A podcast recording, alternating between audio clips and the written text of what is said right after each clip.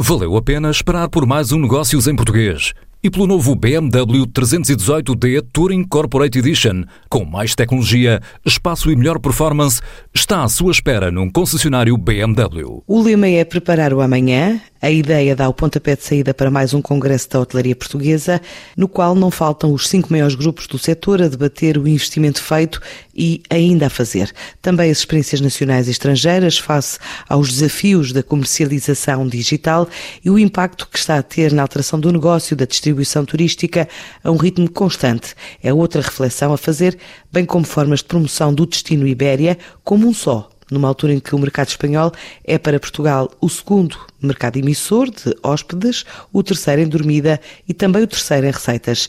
Mas a capacidade do país em matéria aeroportuária está mesmo no centro das atenções, uma vez que o turismo português depende em mais de 80% do transporte aéreo e vai demorar a ampliação do novo aeroporto de Lisboa. São preocupações manifestadas por Raul Martins, o presidente da Associação da Hotelaria de Portugal, anfitriando do evento. Uh, com o Montijo e com as obras no aeroporto da Portela, a capacidade aeroportuária de Portugal aumentará cerca de 30%. Portanto, nós, é evidente que isso não acontece de um dia para o outro, sabemos que temos 2 milhões de passageiros a quererem vir, portanto, a Portugal e não vêm, portanto, neste momento ainda há capacidade para fazer mais investimento e com isso contribuir para que o PIB português possa crescer.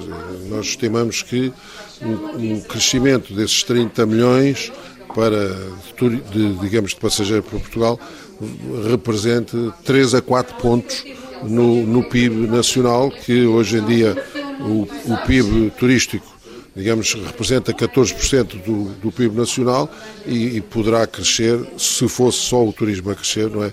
Poderia crescer mais 3 a 4 pontos a, a longo prazo. É evidente que isso não se faz de um dia para o outro. A nossa preocupação é, é menor, existe, não é? Porque neste momento o que temos de perspectiva são três anos de obras e, portanto, três anos até temos as obras do aeroporto da Portela feitas e temos o aeroporto do Montijo. Portanto, durante três anos a capacidade aeroportuária de Lisboa não aumentará e a oferta aumentará. Portanto, certamente que a ocupação dos hotéis vai, vai reduzir-se.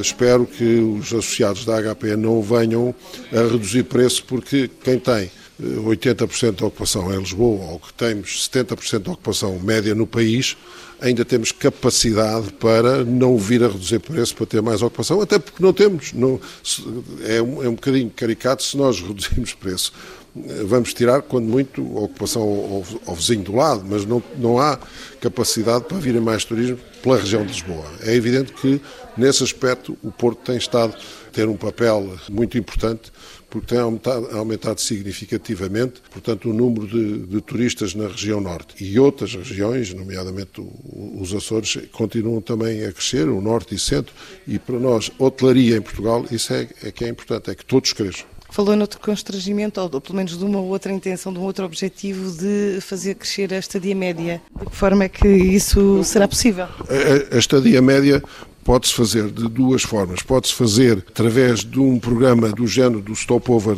portanto, que existe, que oferecendo mais um dia de estadia a quem venha por três dias poder ter mais um dia de estadia em Portugal e oferecer condições para as pessoas se deslocarem a outras regiões. Portanto, isso estar devidamente programado. E o outro aspecto é, de facto, ligar o transporte ferroviário ao transporte aéreo, porque o transporte ferroviário permite conhecer melhor o país e também faz aumentar a estadia média. Portanto, esses são dois vetores que poderão ser importantes para aumentar a estadia média, que é importante, e a nossa ainda é baixa, ainda não chegamos aos três dias. Não é? Reflexões que juntam mais de 500 congressistas hoje e amanhã no pavilhão multiusos de Viana do Castelo, depois de uma visita ao navio-museu Gilianes, um dos polos de atração turística local, e que até final do ano espera atingir a meta de um milhão de visitantes. Enquanto espera pela próxima edição de Negócios em Português, venha conhecer o novo BMW 318D Touring Corporate Edition num concessionário BMW.